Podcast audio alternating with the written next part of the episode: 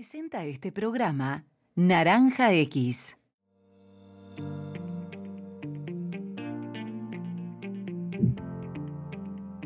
¿Se puede programar sin saber programación? Vamos a responder concretamente hoy esta pregunta en Vida Digital. Soy Débora Zelotninsky y el tema es eh, bastante recurrente. Todos sabemos que faltan programadores. Se dice que para el 2025 van a faltar 4 millones de desarrolladores de software a nivel mundial. A las empresas esto les preocupa, para nosotros podría ser una oportunidad para crecer laboralmente si es que nos gusta aprender a programar, pero eh, frente a esta situación están surgiendo, han surgido plataformas de low code y de no code que en teoría nos permiten crear aplicaciones y software sin necesidad de saber programación. Pero justamente vamos a tratar de ver cuán cierto es esto, cuál es el alcance que tienen estas plataformas. Mi entrevistado del día de hoy se llama Ariel Itner y es gerente de entrega de servicios de low code en Softec. Hola Ariel, ¿cómo estás? Hola, ¿cómo andás? Buen día, Débora. ¿Todo bien? Sí, todo bien y con ganas de, bueno, de, darle respuesta, de encontrar la eh, respuesta a esta incógnita.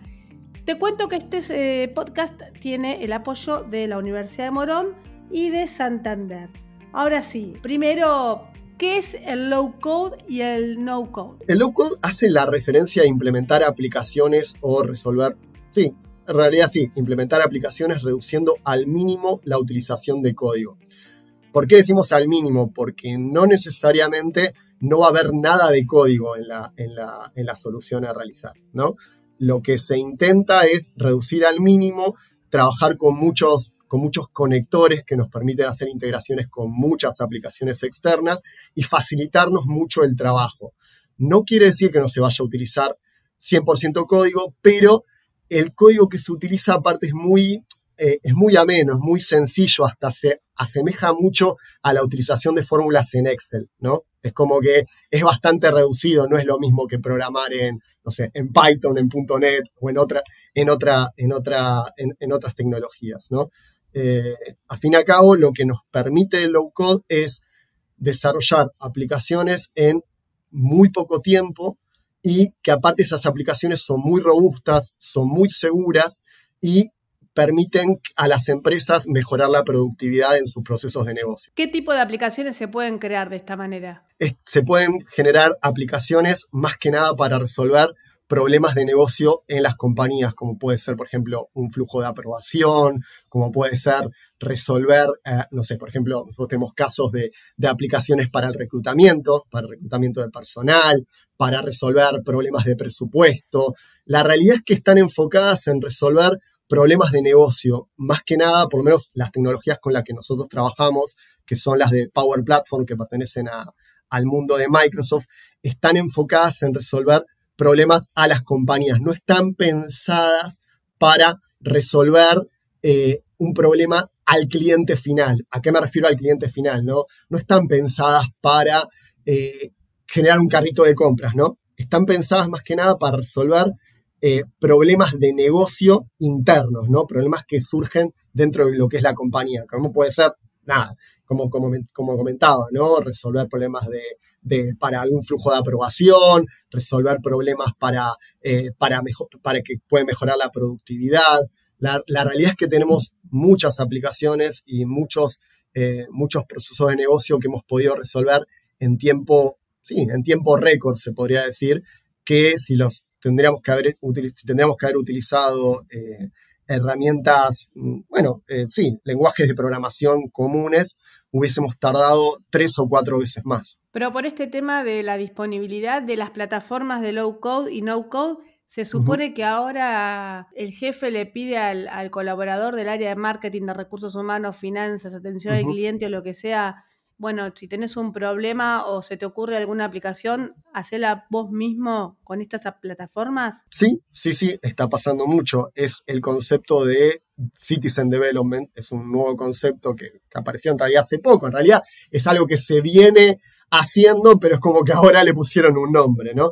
Que es justamente esto, apoyar a las distintas áreas dentro de la compañía a que resuelvan sus problemas, sus problemas de negocio, sus problemas de productividad o lo que sea, ellos mismos, que puedan con, las soluciones low code eh, resolver distintos problemas. ¿Por qué? Porque en general estas áreas tienen personas que conocen muy bien el negocio.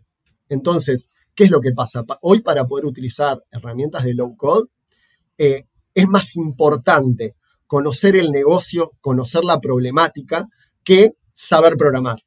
la persona que conoce el problema eh, tiene muchas más chances de resolverlo, resolver justamente el problema con herramientas low code que quizá un programador que quizá puede saber un montón de código, puede conocer un montón de lenguaje de programación, pero al no conocer el problema, el problema, eh, sí, el, problema, no, no, le puede dar la misma solución que, un, eh, que alguien que está dentro del área. Por eso nosotros cuando reclutamos eh, personal en, nuestro equipo, nos importa mucho más que tengan una buena capacidad de análisis más que lo que sepan de programación. Pero vos pensás que cuánto tiempo le llevará a una persona de recursos humanos o de cualquier área de una compañía con perfil no técnico aprender a utilizar estas plataformas? Y más o menos yo creo que tiene una cierta adaptación de un mes, un mes y medio como para empezar a adaptarse al uso, saber cómo integrarla y sobre todo quizás donde hay que poner un foco que es en general donde, donde, donde siempre encontramos el problema y por eso nosotros apoyamos mucho, es en el tema del gobierno, ¿no? Porque el problema, el problema que, que generan estas, estas herramientas de low code, que como todo el mundo las ve muy sencillas, eh, empiezan, empieza a tocar, empiezan a tocar, empiezan a tocar, empiezan a hacer sus propios eh, procesos. La verdad que eh, está buenísimo porque resuelven un montón de temas, pero a veces no se tiene en cuenta el gobierno. Entonces, quizás una persona por, por, querer resolver un tema termina, no sé, disparando un mail o un proceso a toda la compañía, eh, eh, toca algunas brechas de seguridad que verdaderamente pueden, pueden llegar a generar algún tipo de conflicto. entonces, hay como distinto, hay, hay un foco importante que es el gobierno, ¿no? Saber antes de que cualquier persona se ponga a trabajar con, herramientas low code, está bueno tener armado en la empresa un proceso de gobierno. Ahora vos comentás que con un curso o con, unas horas de dedicación alrededor de un mes se pueden empezar a crear aplicaciones con este tipo de plataformas. Entonces, eh, no hace falta saber programar. No, no, no, no, no. No es necesario que sepan programar. Es quizás está bueno o es recomendable que tengan algún tipo de conocimiento porque ciertas funciones que vayan a utilizar se asemejan a algunos lenguajes de programación, por ejemplo, los que son eh, orientados a objetos, ¿no? Pero verdaderamente no es un requisito. Si el tema de la escasez de talentos a nivel de programación va a continuar, y si están estas plataformas disponibles para que cualquier perfil pueda crear rápidamente la aplicación que necesita para su trabajo, podemos pensar que en las búsquedas laborales se incluya no solamente dominio de inglés, paquete Office y ese tipo de cosas, sino también que tengan dominio en el uso de plataformas de low code? Yo creo que sí, yo creo que puede ser un... Yo hasta lo veo a un futuro que es, es hacia donde vamos, porque incluso hay varias consultoras conocidas, por ejemplo en el caso de Gartner, que predice que el 70% de las aplicaciones para, 20, para el año 2025 van a estar desarrolladas en low code. Así que ya teniendo en cuenta eso, que, aparte lo, vamos viendo día a día, porque en Softec vamos viendo cómo las distintas empresas van, van moviendo, van modernizando las aplicaciones que tienen o incluso las nuevas aplicaciones a desarrollar, directamente ya, ya las piensan en low code. Entonces, la verdad que es algo muy probable. Lo que seguramente se va a pedir en un futuro es, aparte de tener conocimientos de, eh, de las herramientas low code, eh, tener muy buenos conocimientos funcionales, entender, entender los problemas dentro de lo que son las compañías, entender, entender los procesos de negocio. Es decir, quizá van a ir a buscar más a un analista funcional que a un programador. Entonces, el rol del programador, ¿cómo se reconfigura en este nuevo contexto? Y yo diría más que programador, es un consultor, ¿no? Eh, tiene que ser una persona que tenga, que tenga eh, conocimientos híbridos, ¿no? Por un lado puede tener conocimientos de programación porque siempre vienen bien, sobre todo con, en la parte que es la integración de estas herramientas low code con otros, con otros, con, otras entidades externas. En ese caso, tener conocimiento de programación es muy bueno, pero creo que el foco de de la parte funcional, entender los problemas de negocio, entender cómo poder resolver y mejorar la productividad dentro de las compañías, creo que es casi o, hasta más importante que ser un gran programador. Claro, entonces eh, hoy en día cuando a alguien le preguntan, che, eh, ¿qué puedo estudiar? ¿Qué sé yo? Enseguida dicen, estudiar programación, estudiar ingeniería en sistemas, estudiar cosas por ese estilo. Ahora, con el surgimiento de estas eh, plataformas de low code y si le sumamos todo lo que tiene que ver con inteligencia artificial generativa, como el ChatGPT y, y otros copilotos que te ayudan a programar, no tendría tanto sentido, ¿no? Eh, dedicarse a estudiar programación o ver a la programación como una carrera en sí misma, o sí. Y, a ver, eh, yo creo que, a ver, estudiar programación siempre está bueno, no, no, no, hay duda respecto a eso. Lo que pasa es que creo que hoy, o como se está moviendo el mercado, hay que abrir un poquito más la mente y no pensar solamente en lo que es aprender un lenguaje de programación. Uno tiene que pensar en cómo va a resolverle la vida a las empresas o a la gente, ¿no? Entonces, tener, considerar solamente eh, saber un lenguaje de programación, o, la verdad es que no, no creo que vaya por ahí. La, idea es resolver, ¿no? Y creo que hoy, eh, más adelante, un perfil que pueda resolver, por ejemplo, como digo, un analista funcional, o incluso alguien que estudia otra carrera, ¿no? Una carrera de economía, por ejemplo, o una carrera que no tenga nada que ver con el área de sistemas, al entender muy bien su nicho, ¿no?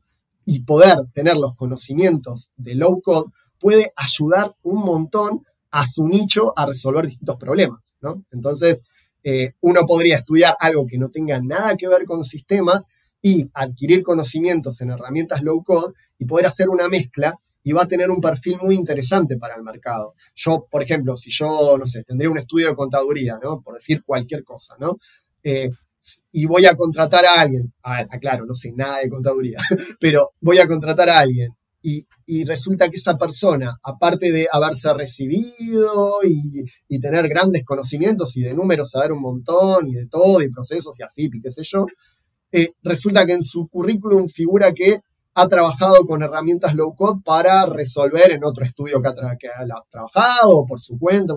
La verdad que a mí me suma un montón, porque yo sé que va a poder entrar a mi estudio y va a poder automatizar un montón de procesos que quizá tenemos de forma manual, los va a poder automatizar y resolverlos y mejorarnos la productividad. Entonces, eh, para mí sumaría un montón. La verdad que para mí sumaría un montón y no tiene por qué ser una persona que haya, que haya estudiado sistemas. ¿Cuáles son hoy las principales eh, plataformas de low code y no code y dónde uno puede aprender a utilizarlas, no? Bueno, a ver, respecto a lo que son las herramientas de, de low code, existen, existen varias, por ejemplo, está OutSystem, están las herramientas de low code de Salesforce, pero a ver, yo voy a serte sincero, yo la que trabajo y la que conozco es la de Power Platform porque nosotros desde, desde nuestra área en Softec brindamos el servicio de low code eh, con herramientas de Microsoft. ¿Por qué? Porque en realidad eh, yo estoy no solamente a cargo de lo que es la entrega del servicio de low code, sino también lo que es la entrega de todos los servicios de Microsoft 365 que pertenecen al mundo de Microsoft. Entonces, dentro de eso, nosotros ofrecemos la suite de, de, Power Platform, que justamente es la suite de low code de Microsoft.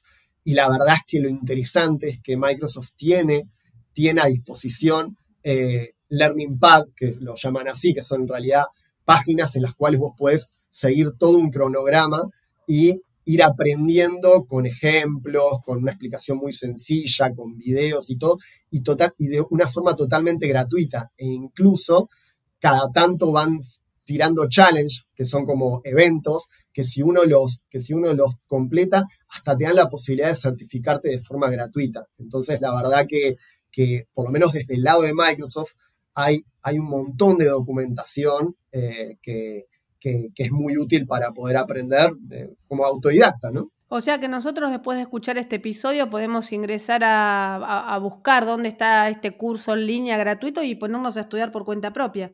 Totalmente, totalmente. Y, no, y lo interesante es que no solo van a tener capacitaciones de, Power Platform, sino que después quizás se van a empezar a interiorizar y, querer aprender de Azure o aprender de otros productos de, de, Microsoft que son muy interesantes y que, y que la realidad es que lo que lo que siempre hace Microsoft es unir, ¿no? Entonces, una, un producto se integra muy fácilmente con otro. Entonces, está bueno no tener conocimientos solo en una cosa. Así, cuando uno tiene más conocimientos, después tiene la posibilidad de unir todos esos productos y, bueno, obviamente eh, aumentar también tus capacidades. Bueno, una buena noticia, o sea, como para sintetizar. No hace falta saber programación para programar con herramientas de low code. Y si tenés ganas de aprender a usarla, lo puedes hacer gratis, online, desde tu casa, con un curso de un mes, un mes y dos meses, ponele, eh, en línea. Y, tengo otra, otra, otro temita que puede interesar, es que a todos, los, a todos los estudiantes tienen, justamente por ser estudiantes, tienen licencia, licenciamiento de Microsoft 365. Ariel, muchísimas gracias por todo lo que nos has contado en el día de hoy. Bueno, el déficit de programadores eh, promete continuar porque si bien cada vez más personas están estudiando programación, también es cierto que cada vez más organizaciones buscan más programadores. Así que bueno, con estas eh, plataformas se mm, compensa un poco ese déficit y bueno, si bien no se va a resolver el tema, eh, no sé, la tendencia es que se va a aliviar bastante. Sí, exactamente, exactamente. Muchas gracias. No, muchas gracias a vos, Débora. Muy bien. Y nosotros nos reencontramos en el próximo episodio de Vida Digital. Hasta la próxima.